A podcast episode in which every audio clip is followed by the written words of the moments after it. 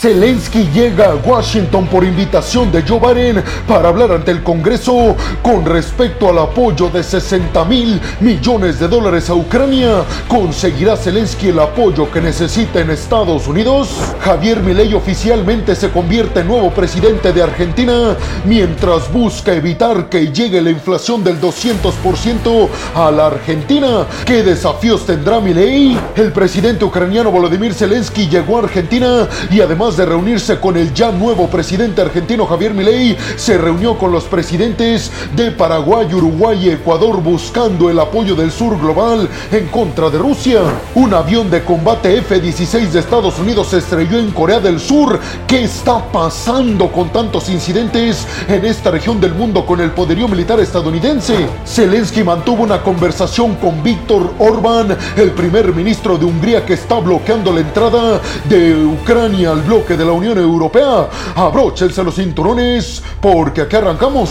Y vámonos rápidamente hasta Washington, hasta la capital de Estados Unidos, para hablar de que el presidente Joe Biden, mientras Zelensky estaba en Argentina, que de eso ya vamos a hablar más adelante, pero mientras estaba en Argentina, Zelensky recibió la invitación de Joe Biden, el presidente de los Estados Unidos, para visitar Washington. Ante esto, inmediatamente voló hacia Estados Unidos Zelensky y el día de hoy acaba de aterrizar Zelensky en la capital estadounidense. Se espera que tenga una reunión en privado con Joe Biden y después que hable ante el Congreso estadounidense, pero también se espera que mantenga una reunión a puerta cerrada con el presidente de la Cámara de los Representantes de Estados Unidos, Mike Johnson, que es el encargado de estar bloqueando la ayuda a Ucrania por parte de Estados Unidos. El objetivo de Zelensky es claro, peregrinos.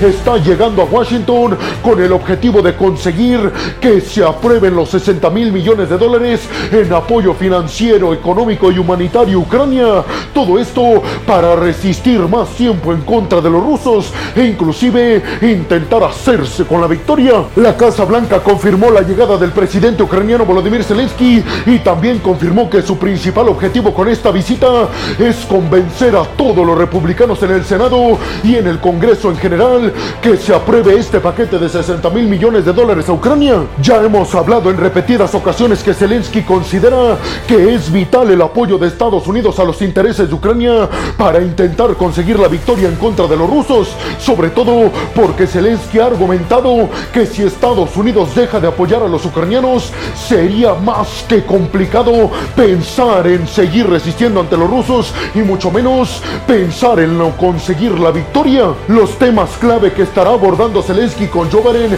y con los congresistas estadounidenses será a propósito de la creación de una industria militar conjunta entre Ucrania y Estados Unidos. Ya hemos venido hablando en repetidos videos que Zelensky está tratando de hacer un hecho que armamentistas estadounidenses vayan y produzcan poderío militar, sobre todo municiones y sistemas de defensa aérea en Ucrania.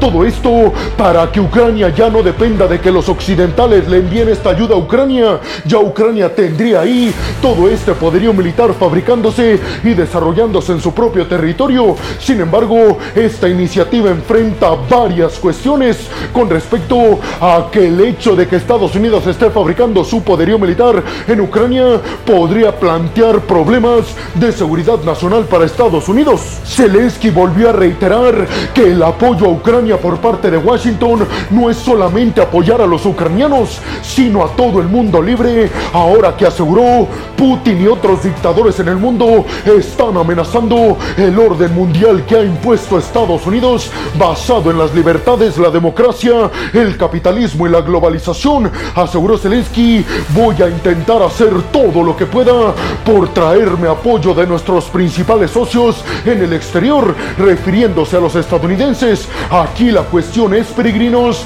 si realmente los republicanos estarán dispuestos a ceder 60 mil millones de dólares a Ucrania. También ya les dije en videos pasados que se dice que en secreto los republicanos y demócratas están negociando de que a cambio de que los republicanos se acepten enviar estos 60 mil millones de dólares a Ucrania, los demócratas estarían cediendo a las peticiones migratorias republicanas que se enfocan principalmente en mayores restricciones para los migrantes que buscan asilo político en Estados Unidos. ¿Ustedes qué piensan? ¿Creen que Zelensky logre sus objetivos?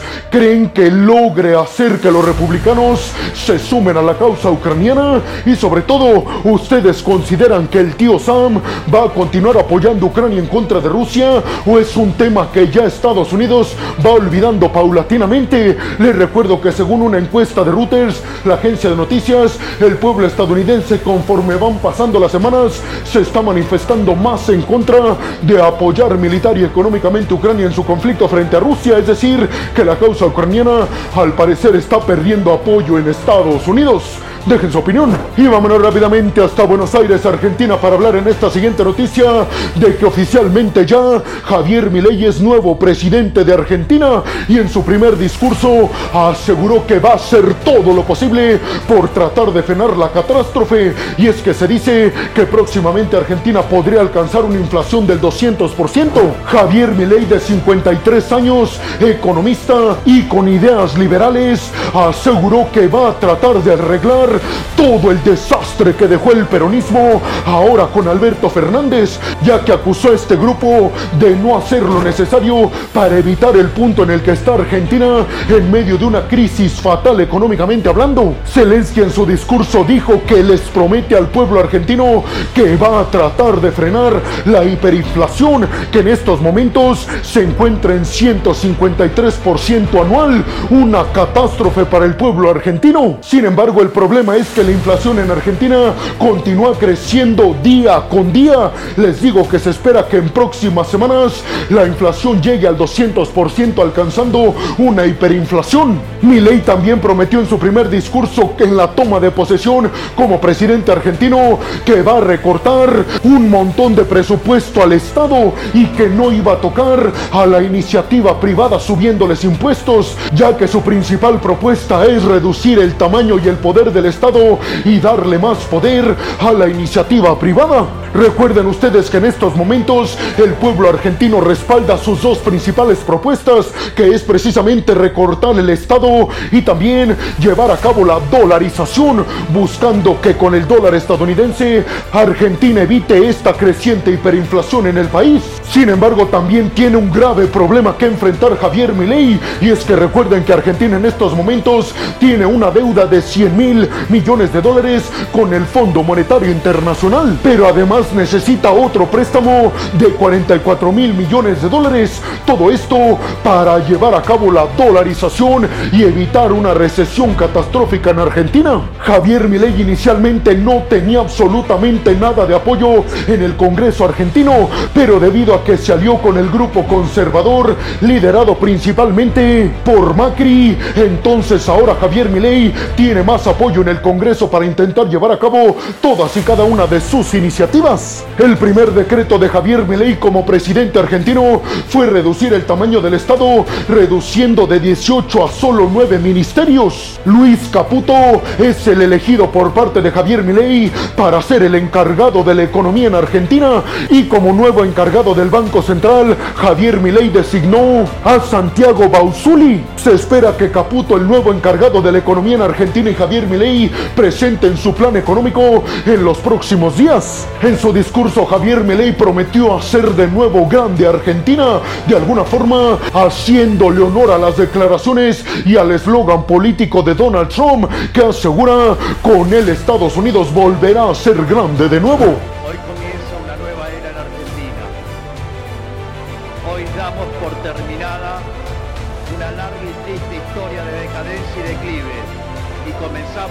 Camino de la reconstrucción de nuestro país.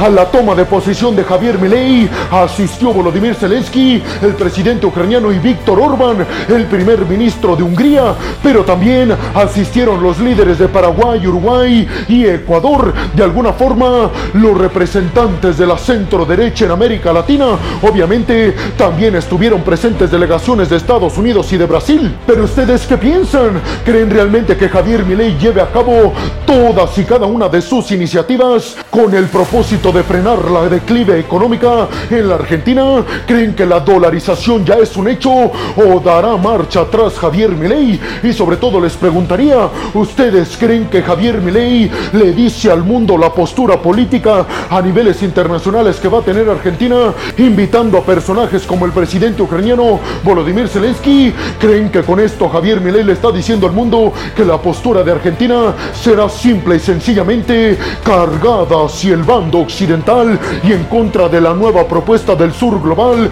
encabezada por Rusia y China? Mente hablar de la visita del presidente ucraniano Volodymyr Zelensky a Buenos Aires, Argentina para la toma de posesión de Javier Milei como nuevo presidente. Y es que vamos a hablar de las reuniones que mantuvo el presidente ucraniano Volodymyr Zelensky durante su visita a Argentina, ya que además de ver obviamente a Javier Milei, también se reunió con los presidentes de Paraguay, Uruguay y Ecuador. ¿Y para qué creen que Zelensky fue a visitar Argentina? ¿Y para qué creen que además se reunió con líderes sudamericanos? Si están pensando en que Zelensky está buscando un apoyo del sur global, pues acertaron. Y es que recuerden que Zelensky está buscando apoyo para su plan de paz, que estipula básicamente que todos y cada uno de los rusos salgan de su territorio y que Rusia devuelva hasta el último centímetro del territorio ucraniano que los rusos han invadido ilegalmente, incluida la península de Crimea, específicamente el sur global, ha estado o neutral o del lado de Rusia, pues Zelensky quiere cambiar eso y jalar al sur global o a la mayoría de los países del sur global de su bando. En la inauguración se pudo ver un abrazo bastante armonioso entre Zelensky y Javier Milei y posteriormente a la ceremonia de investidura de Javier Milei, el presidente ucraniano Volodymyr Zelensky publicó un video deseándole suerte al pueblo argentino, ahora con Javier Milei a la cabeza.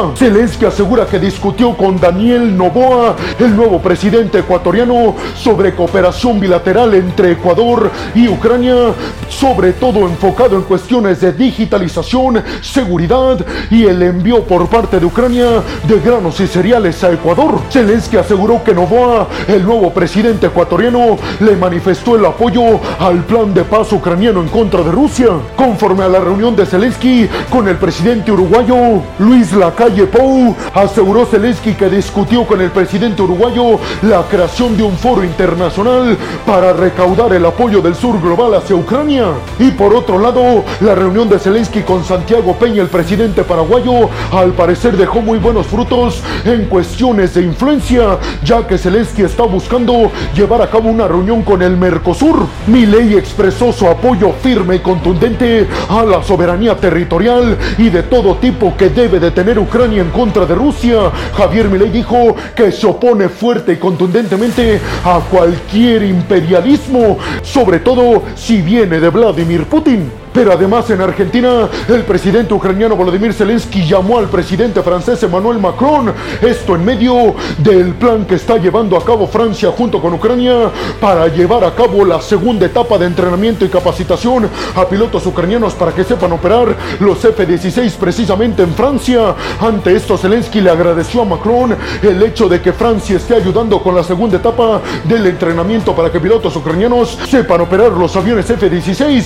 Recuerden que los F-16 estarán llegando a principios del siguiente año y se espera que entre abril o mayo ya lo estén utilizando las fuerzas aéreas ucranianas. Recuerden también que Zelensky previo a llegar a Argentina visitó Cabo Verde y se reunió con el primer ministro José Ulises Correira buscando que Cabo Verde apoye a que países africanos se sumen también al plan de paz ucraniano organizando cumbres entre países africanos y Ucrania. ¿Ustedes qué piensan?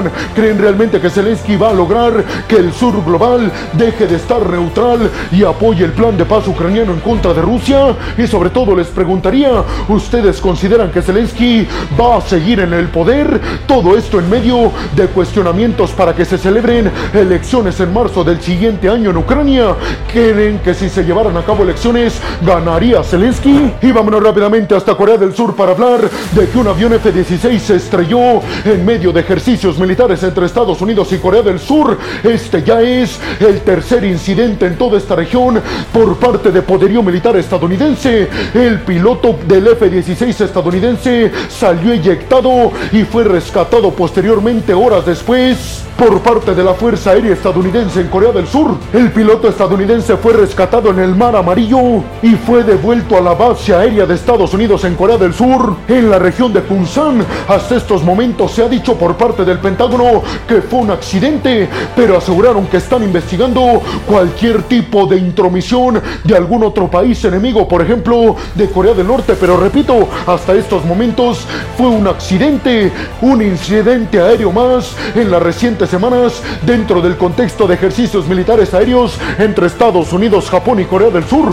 Pero ¿qué nos dice el que haya tantos accidentes aéreos en esta región? Lo que nos dice es simple, peregrinos, que continúan aumentando los ejercicios militares entre estos tres países. Todo esto para que se coordinen de mejor forma los tres países y evitar que estos incidentes se lleven a cabo mientras están en conflicto, en el dado caso de que entren en conflicto en contra de Corea del Norte. ¿Ustedes qué piensan? ¿Por qué creen que hay tantos incidentes? ¿Tendrá que ver con que están aumentando su cooperación en ejercicios militares estos tres países? ¿Será cierto lo que acusa Corea del Norte que Estados Unidos, Corea del Sur y Japón están intentando llevar a cabo la implementación de una OTAN asiática?